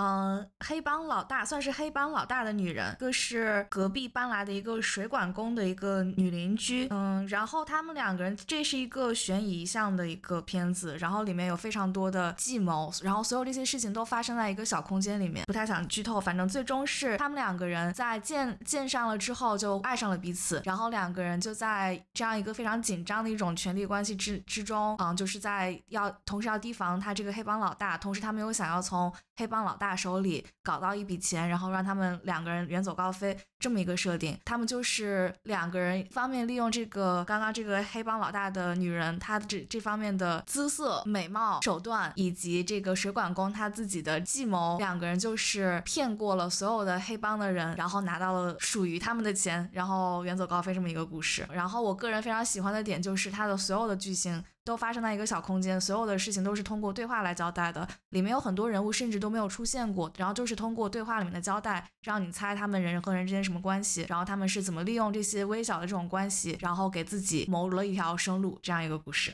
对，烧酒说的这个点特别好，因为因为是第一部长篇作品的关系啊，他们俩的成本很有限，然后你可以看到就是请的演员很少，然后场景也很少，就那么一两个房间，都没有什么外景，但是他们在这个有限的空间里面，感觉把一个悬疑片拍到了极致。呃，想到后面要说的超感猎杀，感觉就是用了一个没有预算、没有没有上限的预算，拍了一个就是剧情很烂的一个美剧，完完全完全白瞎了那个超感猎杀这个超酷的设定。我们这个可以之后再聊。这部惊世狂花的电影，它的英文名叫 Bond。我当时看的时候完全没有抱什么意外的好看，是我那一年选做了自己的十十佳片之一。它的那个两位女主演真的非常棒，特别是那个演黑帮老大女人的叫 Jennifer，她前半部分演那。寂寞少妇脱衣服勾引上门修水管的那个帅气水管工的时候，我觉得有被撩到，就是对他超性感，而且他那个声音也特别好听，然后就是一听就自己骨头都要酥了。真的，他演那个人间尤物的那个感觉太对了，就是感觉从他的神态动作到声音质感都是教科书级别的性感。怎么感觉被安利到了呢？你去看，你看，真的。真的非常的不错。我插一句，我觉得这个中文的早年，比如说九九十年代的。女性片子的翻译都非常值得吐槽，什么什么狂花什么，嗯，还有另外一末路狂花，末路狂花，金翅狂，我先开始就以为这两部是一部，就是莫名其妙人人家怎么就狂花了？嗯，对我甚至感觉这个金翅狂花的翻译是在蹭那个末路狂花的热度，就只要做一点出格的事情，就给你翻译成狂花。对，然后是女的，就是有花的部分。嗯，这个片子里面也是应该是我看过的第一部拉片里面的床戏，然后那一段也是看了之后，天呀！还可以这样子，那个水管工也好帅呀！我的天呀，反反正这一对我觉得有磕到。今天听你们就讲了一个花痴的故事，主要是这个它是悬疑向嘛，你要一剧透就剧透就全没了。对对，总之就是去看吧，去看吧，肯定不后悔。安利给焦老师什么呀。那可以聊一下那个超感猎杀 Sense8。这个其实我最喜欢的就是它的尺度，就是它有群批然后因为所有人都是可以通感，所以群批就爽上加爽。对，别的我就记不住了。他这个群批，我觉感觉他最有名的也就是那场群批戏，甚至很多人没看过这个剧，但是就在比如说微博上看了那个群批混剪还是什么的。第一季有一集里面有一个他们，他这个剧的设定是这些人散落在世界各地，但是某种神秘的联系，就它是有点科幻的。然后这些人就是相当于通感的感觉，有时候可以借用其他他们这个 faster 这个族群里八个人其他的能力，有的时候又能感受到其他人。当时在感受到的事情，所以你这个当然绝大多数时候它是有它自己的剧情设定的，但是呢，其中有一集就用到了这个设定，变成这八个人在世界各地不同的地方群批，有些人是现实生活在现实生活中跟自己其他的在这个 cluster 之外的 partner 在互动，有些人就是自己脑内发生了一场大戏，反正那场就是配着音乐什么的，就是群批戏拍拍的非常唯美，因为过于成功，他们第二季试图加了很多复刻的群。P 戏，但我觉得都没有第一集那个带感。对我也觉得是第二季不行了，然后第一季非常好看，第一季的群 P 戏非常好看，讲群 P 的这个剧就没有什么了，其实。但我真的很很喜欢它的那个核心设定。对，我觉得它设定其实设定其实很有意思，而且讲的是就是这其实是一个变异出来的新的物种的类型，然后我们人类作为智人不接受他们感受到了危机，所以就是想要赶尽杀绝这种状态，其实有点像 X Man 的设定，因为这个设定又又互相配合出来一些很好玩的剧情。我里面特别喜欢是裴斗娜那个角色搏击女神，然后就她打斗的时候特别好看。他放在拉片儿，是因为他其实呃，因为有八个人嘛，各种取向、性别都有。但是他因为也是可能因为导演自自身就是首先是 transgender，其次也就是可能因为找找导演自身也是 LGBTQ 群体的一员，所以会他们的电影里两元呃两元。所以他们的电影里就会不管戏份多少，都会给一些 LGBTQ 群体的角色。然后这个八个人里面，应该也是有一个人是一个 gay，他有一个很稳定的 partner。然后有另外一对儿硬是，其中一个是一个 male to female 的 transgender，然后他有一个女性的朋友，就是呃女性的呃对象，所以他们是一个 lesbian couple。当然里面也有异性恋的 couple。这个族群整个就非常多元，期间也有一些就是相当于是。是性向或者是 LGBTQ 群体发生的表达性的戏份，比如说 transgender 的女生家人的不认可，以及她家人宁愿要把她关起来去做一个颅前叶切除手术，也不愿意接受她现在就已经是自我自我认同一个女性，然后长得也都像女性，然后也有一个 lesbian 的女性 partner 的这个事实，然后还非要叫她的以前的男性的名字，嗯，这种事情就感觉通过这个剧情还是表达了。一些 LGBTQ 群体的现状，其中那个 gay 的成员也是，他是一个著名的演员，演的戏都是那种非常男性的大男子主义的，就是一个传统的异性恋直男英雄的形象。所以，因为他这个戏路一直不出柜，男友 partner 其实其实很多时候都是很憋屈，但是他也很理解。但是直到冲突，直到是跟他一起合作的女星想因为自己感情不顺，想要跟他勾搭，然后没有办法才暴露出来，然后他们。三个之间就变成了好闺蜜跟一个好闺蜜之间的剧情，反正整体都围绕着大家的性向和性别认同之间，还呃放了挺多为群体权益发声的剧情在这个剧里面。墨西哥那三位还挺神奇的，因为感觉那个女星后来就跟他们就是有一种多元成家的感觉。对 对，然后在有一些大尺度戏的时候，那个女星还在旁边，那个女女性角色还在旁边看。我当时其实有点，就腐女有磕到的感觉。对对 对，我我但但但我觉得有点怪怪的。我作为腐女，我觉得我也接受不了这样的。对，我觉得那个也是有一点像那个群批戏，就是有点为博人眼球。因为我感觉现实中是真正的腐女看到两个男的现场，不一定是自己也想要有一些生理参与的这个感觉。但是当时我就觉得他这个。戏还是有一些情色的成分故意放在里面。对，然后而且那个墨西哥的男演员，好像墨西哥的可能文化相对来说还是保守一些。他后来被曝光，就是被那个女女演员的那个女演员的前男友算是报复性曝光了他们的视频之后，他就失去了很多工作机会。其实还有一些这种就是出柜的这种纠结在。那个德国小哥在这个剧里面有正面全裸出镜，也是这个剧。你们怎么都记得这么清楚啊？因为有一个戏，就是他独自就是群批那场戏，他在一个因为德国有那种裸浴的公共浴场，他就全裸的在那个浴场里参与了这个群批。中间有一对 B G couple，我还挺喜欢的，就是那个印度妹子和德国小哥。我比较喜欢的 B G couple 是那个呃冰岛那个妹子和那个警察，因为我觉得那警察长得很帅。哦，对对对，是的。但是那个警察本人在现实中应该是个 gay，那个演员。警察是哪哪个我都不记得。巴对芝加哥的警察，但是他本身是个巴西人。OK。哦，他是个巴西人，虽然长得非常白人，完全看不出来，就是很美国的白人。冰岛的妹子也好灵动。嗯，警察的那个搭档，那个黑人小哥，我也挺喜欢的，就感觉嘴贱贱的，但是又很很支持他，长得也挺帅的。对，感觉他俩就很萌。嗯，那个小哥第二部就变成了一个迫于剧情变成了一个有点鸡肋的角色，我还挺遗憾的，所以就觉得第二集没那么好看。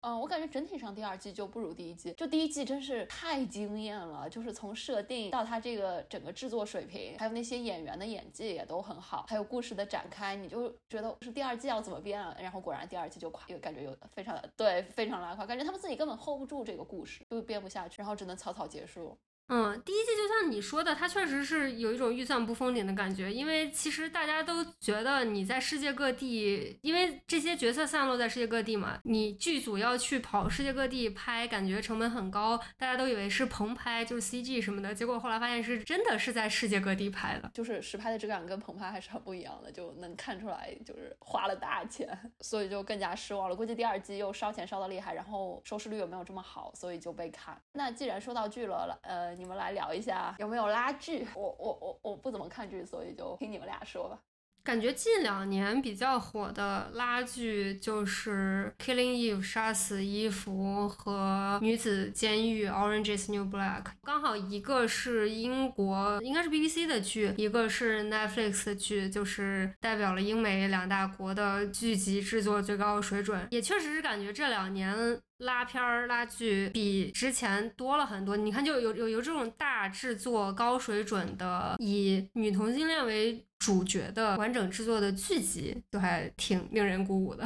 其实《女子监狱》严格来说不算，《女子监狱》第一集第一集是一个拉，我觉得第一集是以拉片开始的，后来发现成功了，才逐渐扩展成了群像。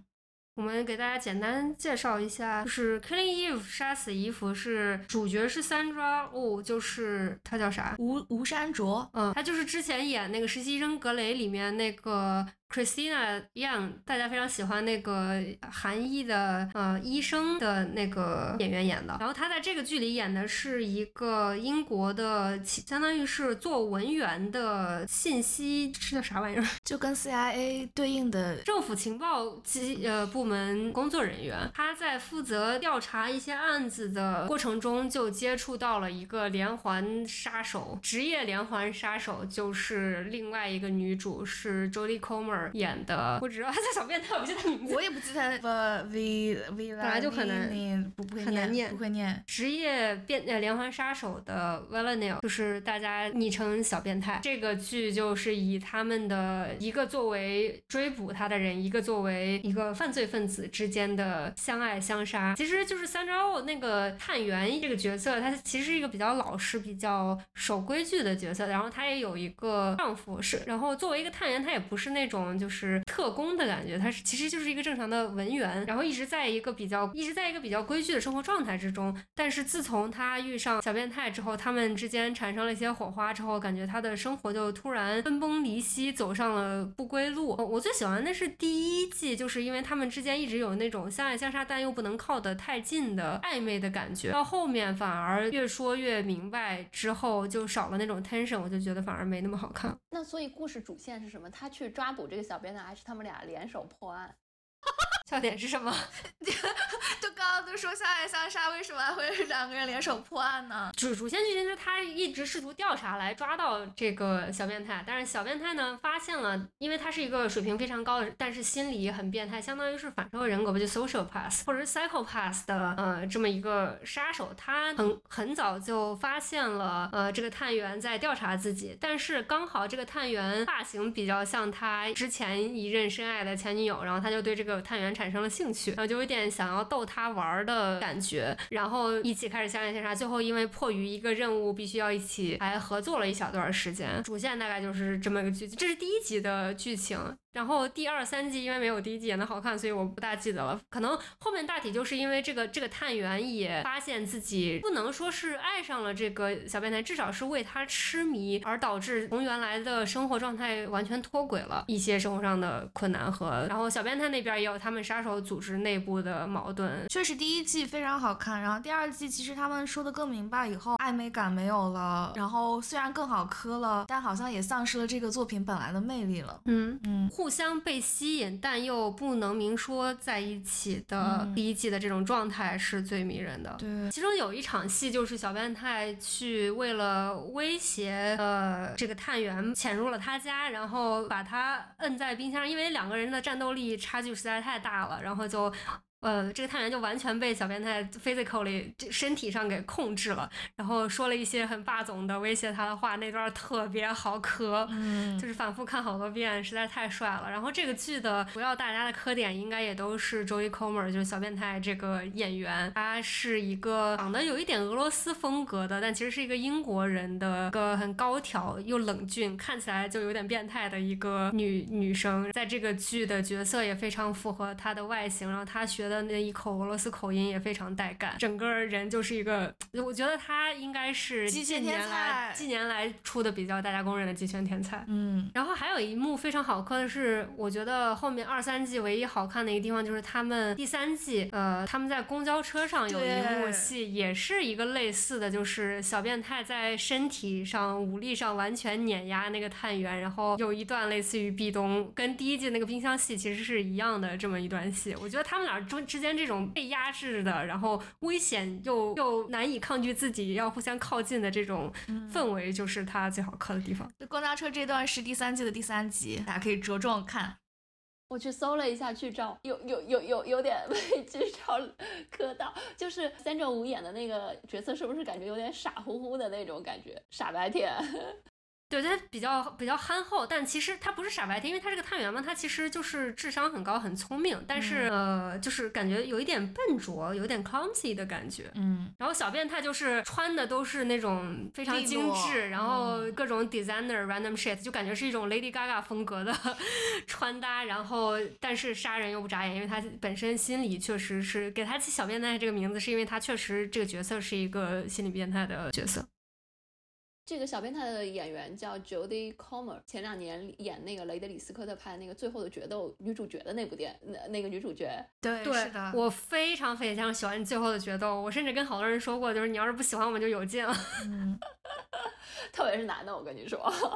又是一块验金石。对他就是感觉他演技也很好，然后在最后的决斗那个戏里，他也是有点像《纸匠情条》一样，是三段式的，从三个不同的角色的角度把同样一个故事演了三遍。嗯，然后再然后因为是不同角度的人，所以虽然剧情是一样的，但是比如说 Jodie Comer 那个女女主的这个角色，她的表情在每个人的视角里是是有微妙的不一样的，然后她把那种感觉都演出。来了。然后当年就是呃给这个杀死伊芙经常获奖，然后第一前面获的最佳女主好像都是三庄雾。其实大家还有点不满意，因为这个剧确实像小变态那个角色在剧里说的一样，就是三庄雾这个角色是因为有了小变态才变得有趣的，本来他自身是一个比较无趣的角色。然后这个剧最出彩的肯定也是小变态那个角色。不过后来在忘了是第二季还是第三季，终终于把那个最佳女主这个奖颁给了她，就是让他很惊讶，然后当时还没有准备什么获奖台词，对，还冒出了各种表情包。我有一个 头像就是他表情包。有有有被安利的。对，如果想要入坑的话，感觉可以看一下第一季，第一季值得完全完整看完。然后后面我感觉就公交车那场戏值得看。嗯，第三季的第三集，嗯，感觉好多美剧都会就是高开低走，到后面就会有点不太行。这个杀死伊芙，它这个戏我也感觉本身就不适合拍成一个长剧。他后来拍了三季，甚至后来还拍了四季四季，第四季我都没有看。看，对他本来就是，我觉得他一开始的主创也没有预料到他们能拍这么多，没有想到第一季会那么成功，所以后面可能就拖得有点长了。就后面的剧情明显感觉是编不下去了。对，重复性也很高，其实后嗯面。那女子监狱和拉字至上呢？女子监狱因为是群像，我已经记不清谁谁谁谁谁怎样了。你有印可以象深一刻的吗？一比题一一句带过，也记不大清了。呃，女子监狱就是它相当于是题材比较新颖，它演的是监狱里面的一些就是女性犯罪分子，然后他们其实进监狱也各有各的原因。呃，然后第一季的主线是一对儿就是 lesbian couple，然后其中有一个是傻白甜风格的，有一一个是那种黑色头发的黑帮大姐大，很 tough 的那种感觉的。然后第一季他们俩就非常好磕，后来可能也是因为这个第一季过于成功，就逐渐扩展成第一呃第一季里面的一些支撑性、功能性的配角，后面也都变成了有自己的主线剧情。然后经常就是一季主要在演这个，或者花好几季时间来演某一个角色的剧情，最后面就变成了一个比较成功的群像。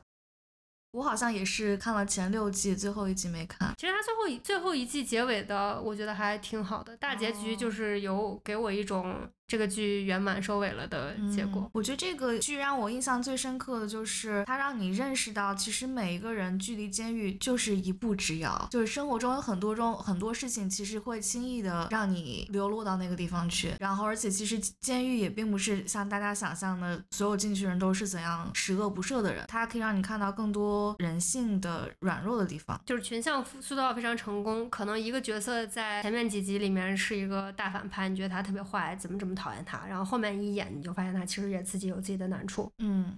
嗯，但是他实在是太长了，他应该拍了有个八季吧。然后中间的，就是我喜喜欢磕的第一季的那个 CP 散了之后，我感觉我对他的热情就稍微有减低了。后来看完了，但是后几季我感觉最后两季的水平又略有上升。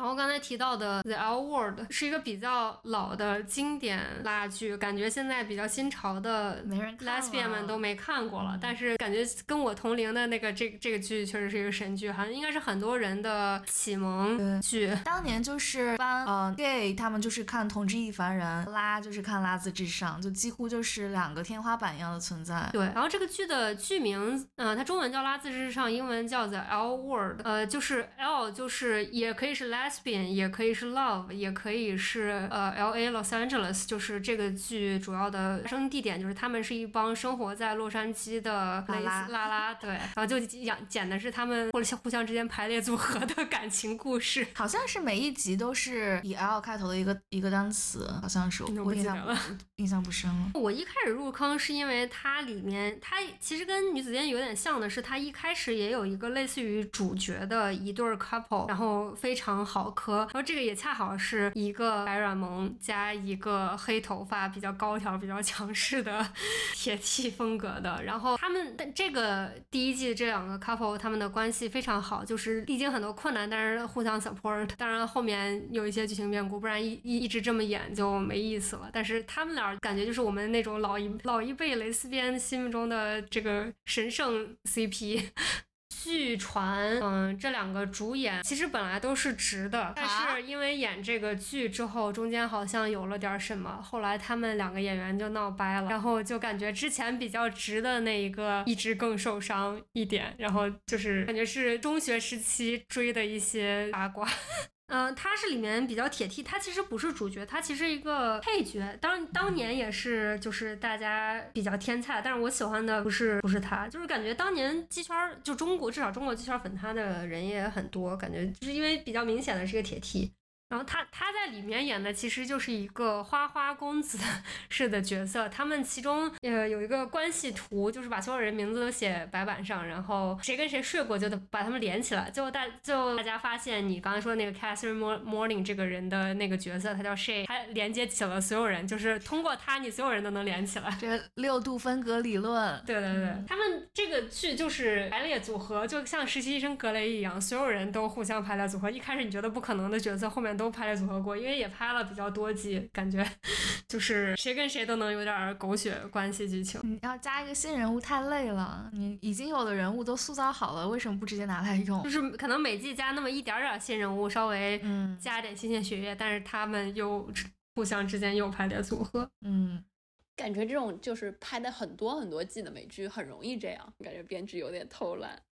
算是我的启蒙剧的一点，是因为当年可能是中学或者大学本科早期的时候看这个剧，突然产生了很向往的感觉，就是因为感觉他们的生活也很悠闲，各自都做着不同的职业，然后在经常在那个洛杉矶下午的阳光里面坐在一个咖啡馆，然后聊个小八卦什么的，感觉那种生活很惬意，然后就突然对国外这个东西产生了向往。然后确定你向往的是阳光的下的咖啡馆，不是 不是跟各种人排列组合吗？不是。不是不是，就是感就是感觉他们之间就是就是感觉把他们的感情作为一个其实还是性少数族裔的感情正常化了，他们就在很正常的谈论这件事情，他们也有他们的比如说婚姻烦恼、生育烦恼、职业烦恼什么的，就是非常生活化的一个剧。但是在我们我们那个年代，在国内是无法想象这个事情，可能现在也无法想象。嗯，就所以突然就对这个这样的生活充充充满了向往，然后才产生了世界好大，要出来看看的想法。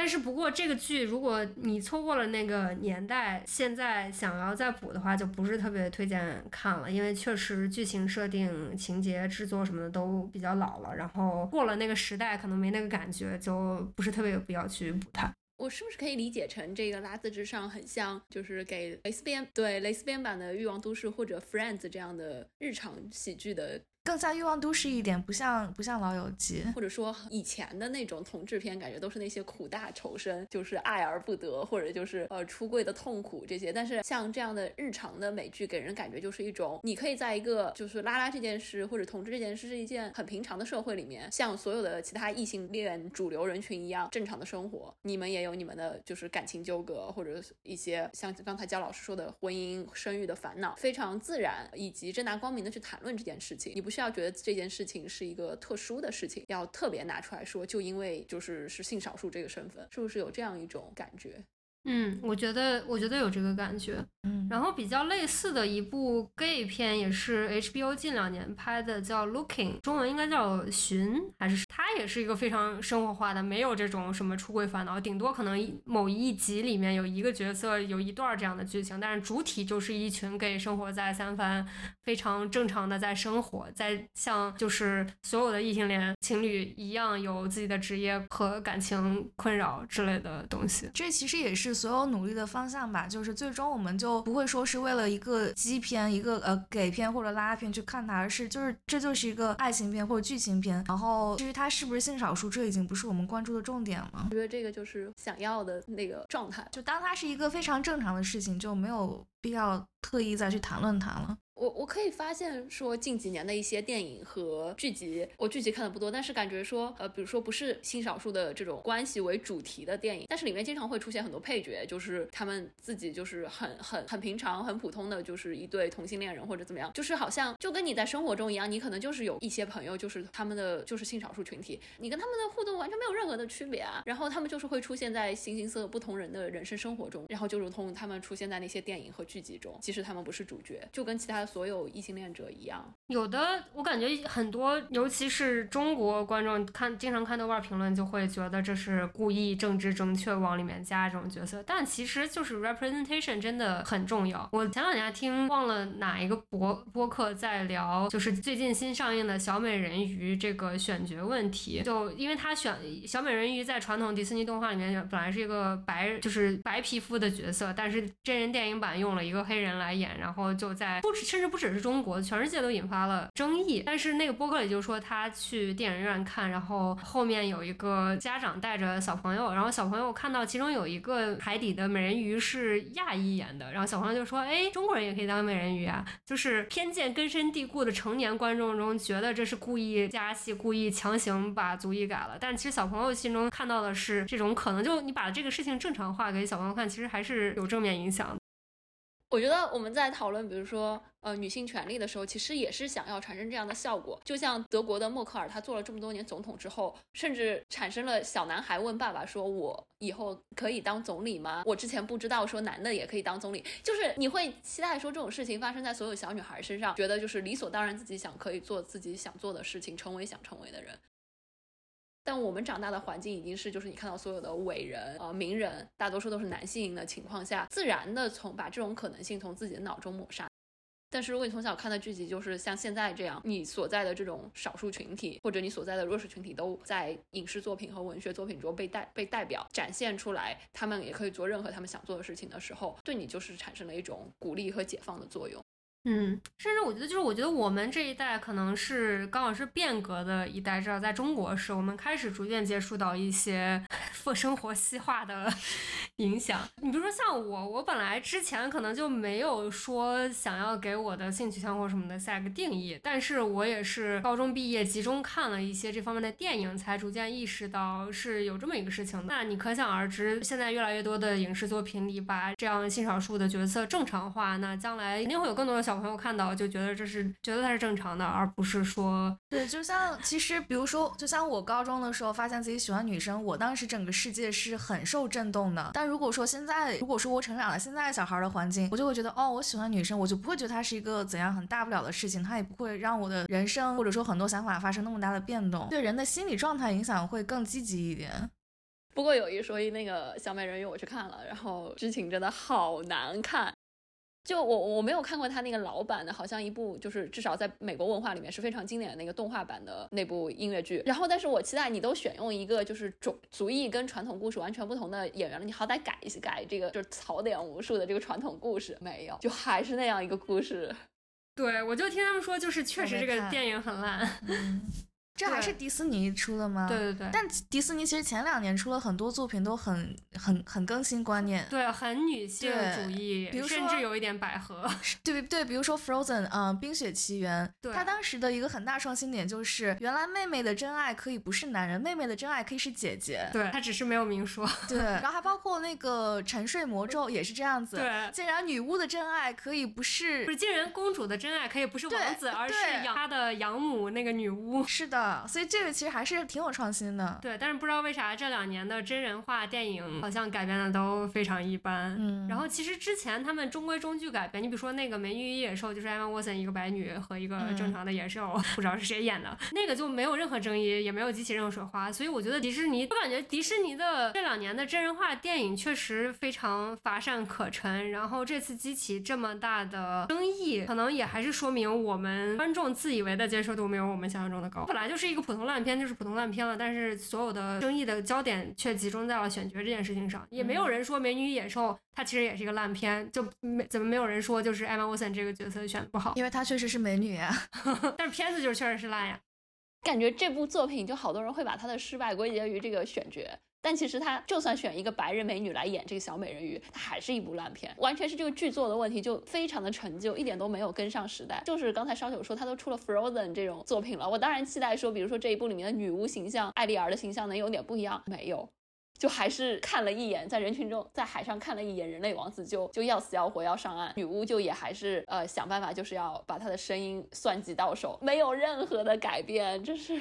感觉迪士尼的真人电影部门跟动画完全是两个。沉睡魔咒是真人呀，但那个电影其实本身也质量不是特别高，它只是对，也是因为《沉睡魔咒》，我会期待说，哎，女巫会不会跟艾丽儿有点什么？发现我想多了。前两年的真人电影，比如说《沉睡魔咒》，它就有一些魔改的剧情，比如说之前的《睡美人》的主线剧情完全跟女巫不是特别大关系，女巫就是一个反派。但是它，所以它电影剧情完全魔改了。但这两年它出的真人电影好像都是比较忠实于它的动画原著，而那个动画原著都是几十年前的东西了，放在现在看就其实还挺无趣的。对，所以应该说是它的所有的新的原创动画和魔改的作品还都不错，但是所有的遵循老一套的价值观念的那些，哪怕比如说他换了选角，像这样子的，其实都不是很成功。不过其实他那个真人的阿拉丁还不错，嗯，对，然后那个对他的歌也挺不错的，然后后面甚至也就是以前是必须要嫁给阿拉丁，他才能掌控这个王王位，然后现在这个真人电影里面就是他就是要当一个女王。对，但这个也算是魔改吧？这个其实其他部分还是比较忠忠实原著的，只有结尾算是改。了还希望迪士尼能够多多魔改。嗯，里面新加的那首 Speechless 那个歌也特别好哦，超级有力量感。嗯，我们扯好远呀。面子可以提一下，面子他那个导演。他又拍了另外一个叫做什么什么，呃，什么真心慢姐啊？对，真心慢姐，这俩这俩其实可以一块儿说，是吧？我没看过面子，没看过面子，我可能看过，但是印象不深。也是一个超级老的一个一个电影，我不爱我不爱看老片儿。然后才二零零四年，也不是也不是特别特别老吧？嗯，对他确实感觉还挺老的。我我上次去看，就是是导演那个到现场的 Q&A 场。我觉得他火根本就是因为有陈冲吧？陈冲是谁？就他的主主角也是一个欺骗天才。对，陈冲真的好美啊！但但里面那个陈冲是个，但在里面他跟有一个那个，我觉得他特别像。特别像那个饮食男女，特别像李安，就是感觉有很重的模仿李安的痕迹。嗯，我也这么觉着，就面子感觉很像李安的喜宴加饮食男女。我忘了，就是他最后有一个说，你你现在看到的是中国几千年来的性压抑的场景，是李安拍的那个吗？那那是那那部叫什么？你说那个是推拿还是喜宴呢？好像是喜宴，我忘啊，喜宴应该是喜宴。对对，我就觉得面子其实跟喜宴其实挺像的。然后你记得面子里面那个就是长呃就比较女性化的那个 Vivian，她真的让她让我想起了《惊世狂花》里的 Jennifer，就是那有点同款的感觉。这样吗？我都不记得面子里都长什么样子了，我只记得这个是两个华裔姑娘，然后一个医生，一个舞者，然后这样两两个人的故事。然后其中一个人是一直因为面子问题，然后不能跟他妈妈出柜，然后他妈妈也因为面子问题不能接受这个他女儿是同性恋这个事情，好像是这样的剧情吧。是除了 Vivian 的另一个，他是他是医生，他妈就是陈冲演的。然后那个女生就感觉整体就是更男性化一点，虽然虽然她是就是长发嘛，但是她的就是气质感觉更更更更符合。更 T 一些，对对对，然后但但有点那种呆萌呆萌的感觉。然后另一个 Vivian 就是感觉是搞艺术的，呃，和 Jennifer 就很像那种非常丰腴，然后有点性感的感觉，很有风情。我我也很喜欢她。然后他俩就感觉 Vivian 就没有什么家庭，就他父母好像都知道另一个女生叫什么。她就是因为跟她母亲陈冲之间的关系，就两个人好像相依为命那样。然后她就一直不敢出柜，而且她相对来说可能性格也更内向一些，更腼腆一些，就是说很像李安的饮食男女的。点是因为陈冲最后其实和一个特别年轻的小伙子有一腿，而且还怀孕了，就特别像《饮食男女》里面的那个处理方式。《饮食男女》就是呃，他们三个女儿的爹就是郎雄主演的那个老头，那个老厨师，他他和他和那个隔壁邻居家的一个呃年轻的一个单亲妈妈就在一起了。就之前一直他们大家都以为是他喜欢那个单亲妈妈的母亲，因为跟他年纪差不多，但结果最后是他们俩好上了，就是忘年恋的感觉。到了那个面子里面。呃，伍思薇就把它处理成个另一个女生的，她的妈妈陈冲演的那个中中年女性和她女儿的同龄人的一个年轻男性华裔，两个人好上了。这好像是有让我想到那个 Why Why Women Kill 里面那个那那那那那个女生叫什么？她不是后来也小呃像奶狗啊？对对对，刘玉玲，嗯。对，刘玉玲和她自己朋友的儿子好上了，那样喜闻乐见。对，但是陈冲真的好美，就是我觉得忽视了那对主要的那对那个年轻的拉拉 CP，我我就一直在看陈冲，就是太美了，演技又特别好。好哎，那我们面子就先聊到这儿。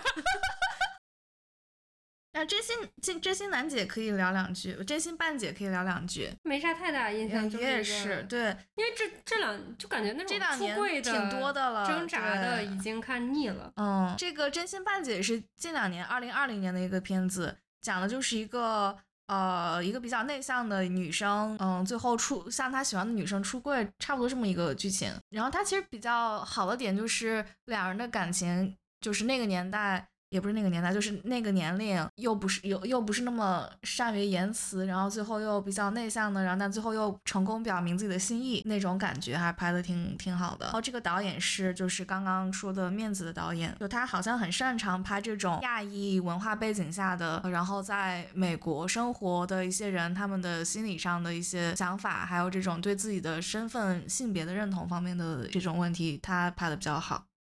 所以那个主角的呃女小女孩是个亚裔，她喜欢的是一个白人女孩，是吗？我好像看过。对，是亚裔。嗯，我忘了是白人女孩吗？哦，是的。就感觉她整个特别校园，特别青春的，所以我感觉我现在在看这种已经很难被打动了。好，那那不得不提来卡罗尔，你们想说两句吗？我不是很喜欢，我个人不是很喜欢这个片子。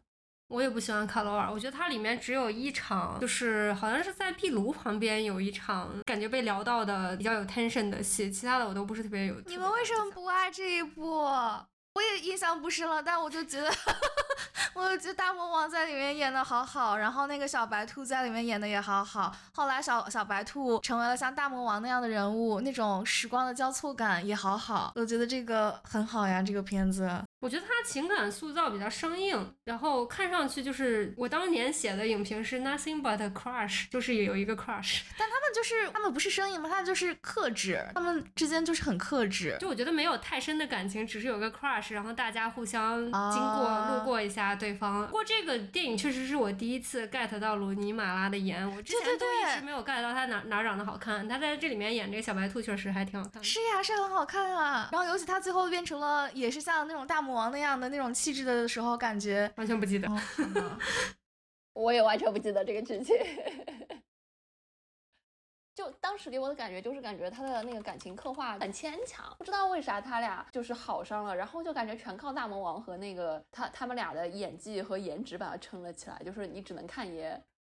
对呀，有有这这俩看还不够吗？那有很多又有颜值又有剧情的。你你说一个《纸上情挑》。那除了这个呢？除了这一部吗？除了这个还有什么？啊，那个我我自己私货的《My Days of Mercy》我也很喜欢，我就觉得有颜值、有剧情还有床戏。然后它刚好那个女主是这个鲁尼马拉的呃姐姐，应该是她叫什么马拉来？凯特马拉是演《纸牌屋》里面那个第一季里面那个女记者，跟 Frank 有一腿的那个女记者。的那个人哦，是他呀，那个也是我第一次 get 到他的颜。你说在纸牌屋里吗？不是，在纸牌屋我就没有 get 到他的颜，因为感觉这个角色对于我的身份来说有点演的太凶了。在那个我的私货部分，就是《My Days of Mercy》里面演了一个律师小年上小姐姐，就在里面特别好看。他还是跟那个 Ellen Page 演的，他他之前叫啥？Ellen Page，他之前叫。嗯，他之前两人配，对啊，所以是私货，因为我能 get 到大大部分人应该不会太喜欢这个，但是刚可能刚好就戳到了我的审美，不是他的受众，但是我只打了三星，嗯，卡罗尔我也只打了三星，唉，平了，平了，行吗？我也只打了三星，卡罗尔，卡罗尔我打了五星。这就是我们这期骄傲月特别节目的全部内容。如果对他乡电台的其他内容感兴趣的话，也欢迎去各大泛用型平台订阅和收听他们。我们不关门的平时正常书影游更新应该也快了，大家敬请期待。